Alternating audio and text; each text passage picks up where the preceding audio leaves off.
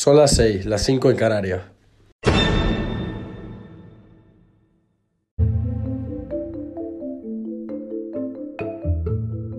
Hoy, jueves 21 de febrero, se ha conocido la causa del hundimiento del pesquero Villa de Pitancho.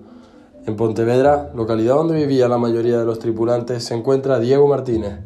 ¿Cómo han sido estos últimos días, Diego? Buenas tardes. Buenas tardes, pues sí, han sido días de incertidumbre aquí, pero por fin el superviviente y patrón del buque, Juan Padín, comunicó hace escasas horas a la empresa armadora que la embarcación sufrió una repentina parada del motor principal según explicó Juan, esa repentina parada del motor principal dejó el barco sin propulsión ni gobierno y expuesto al viento y las olas, que en esa madrugada eran de varios metros en Terranova. El buque sufrió golpes de mar que los coraron y hundieron, y según el patrón, todo sucedió de forma muy rápida. Por otro lado, los familiares de las víctimas y los armadores, visiblemente afectados por la tragedia, han exigido hoy que se reanuden las tareas de búsqueda de los desaparecidos, suspendidas desde el miércoles.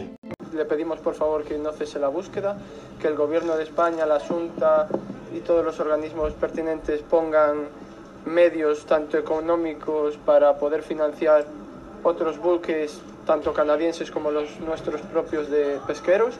Los familiares también han pedido que se escuchen a todos los supervivientes antes de ofrecer una versión definitiva de los hechos.